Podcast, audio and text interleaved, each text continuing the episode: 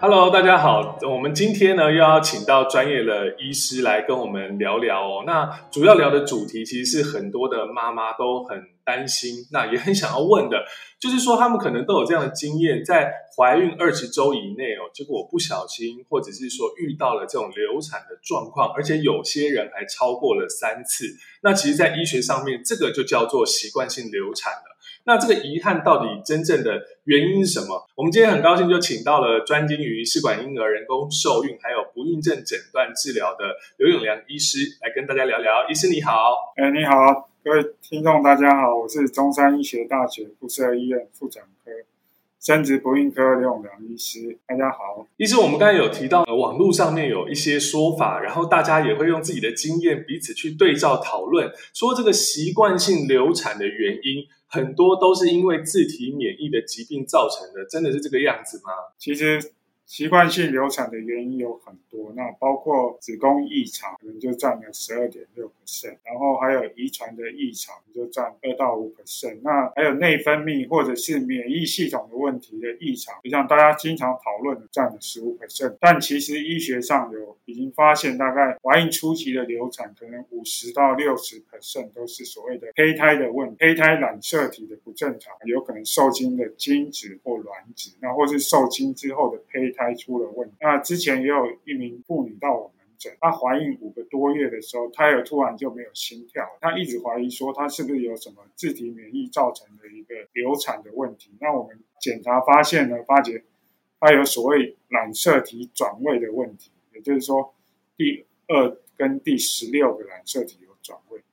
那后来呢，也经过一段时间再检查，同时也发现她有所谓的输卵管不不通的问题，双侧都不。所以其实经过检查之后，厘清了很多的误会哦。医师碰到的实例，其实他的问题就是在于染色体转位。那这个名词，其实很多妈妈或者准备备孕的准妈妈们，他们其实也有听过。他们每次听到这个名词，还是会有些疑惑，想说到底什么是染色体转位？这个医师也帮我们呃跟大家讲一下，说到底这个是什么状况？人类哈有所谓二十三对的染色体，也就是四十六条。那其中哈有两。的染色体，它发生部分的一个片段的一个交换呢，就叫做染色体转位。那染色体它如果它的总量转位之后，它没有增加或减少的状况，就叫做染色体平衡性的一个转。那人类其实发生染色体平衡性转位的几率还蛮高的，平均大概五百个人之中就有一位。那大概用数字来讲呢，以现在台湾出生越来越少，十五万名新生儿当中。就有可能三百位宝宝发生所谓的基因的平衡性转位。其实您刚才提到这个平衡性转位，其实在国内发生几率蛮高。那大家其实更担心的就是说，那如果我有染色体的平衡转位，看起来身体是没有异常的，但是我结婚了，我想要生小朋友繁衍下一代，那我这个下一代会不会被影响到？啊，甚至会不会影响到我没有办法生出下一代？是的，因为平衡性转位哈，有些它所谓叫做自发性，那大部分的一个平衡性转位的带因者，也就是说带有这个平衡性转位的先生或太太，因为他基因的量染色体的量是正常，所以他不会有异常，但是他的下一代发生所谓不平衡的转位的几率就相当高。那也就是说，少部分的一些，但也有少部分的带因者，因为转位的过程中发生缺失，它也有可能造成一些疾病。或者一些症状。那如果用几率来算，带有平衡性转位基因的人，每次怀孕呢都有可能超过二分之一或是三分之二以上的几率会会怀上不平衡转位的宝宝。那这时候呢，就有可能导致流产、死胎或甚至生下异常的。好，医师，我们刚才有提到说，您刚才有遇到一位这个病患，她就是一位这个基因平衡转位的妈妈。那她基本上呢，她也是一直发生流产的状况。那您最后是用什么样的方法让她平安生下这个健康的宝宝呢？当时呢，因为我发现他们有平衡性的转位，太太有平衡性的转位，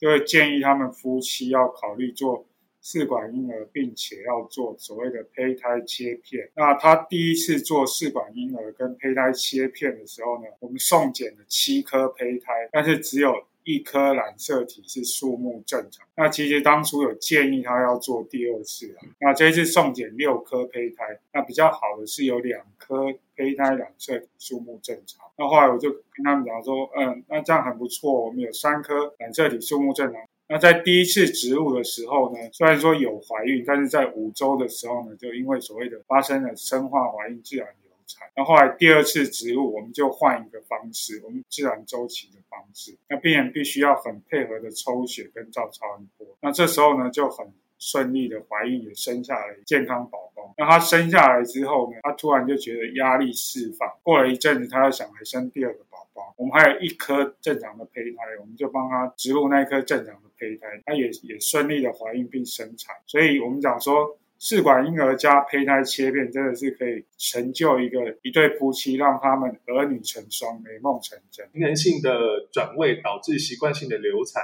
在过往的时候，其实因为技术性的问题，它没有办法这么容易就发觉，但是现在因为有了这个。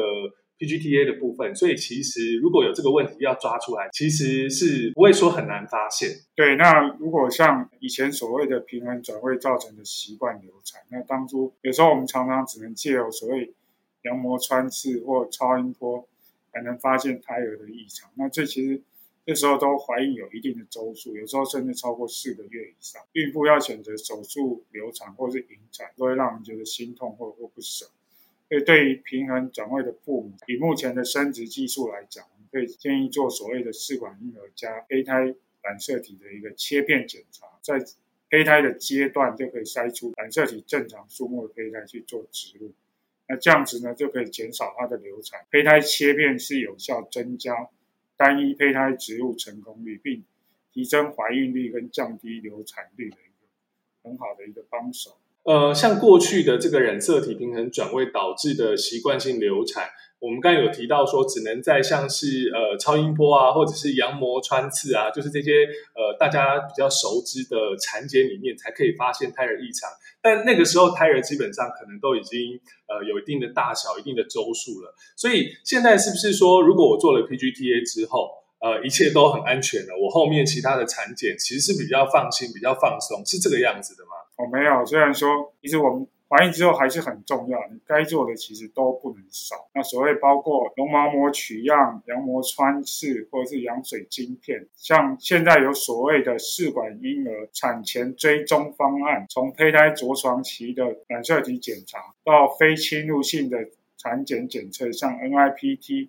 和羊水晶片产前检查，这个完整的一条龙的一个服务，为胚胎儿的一个健康把关。不过最后还有一个很重要的问题是要问医师的，就是说一般民众没有办法像医师这么专业啊，那我怎么去判断说我是不是可能会有这个平衡性转位的基因？那我要做什么样的筛检啊或检查？如果我有的话，应该要怎么办？是如果像连续有时候二到三次都在二十周之内流产，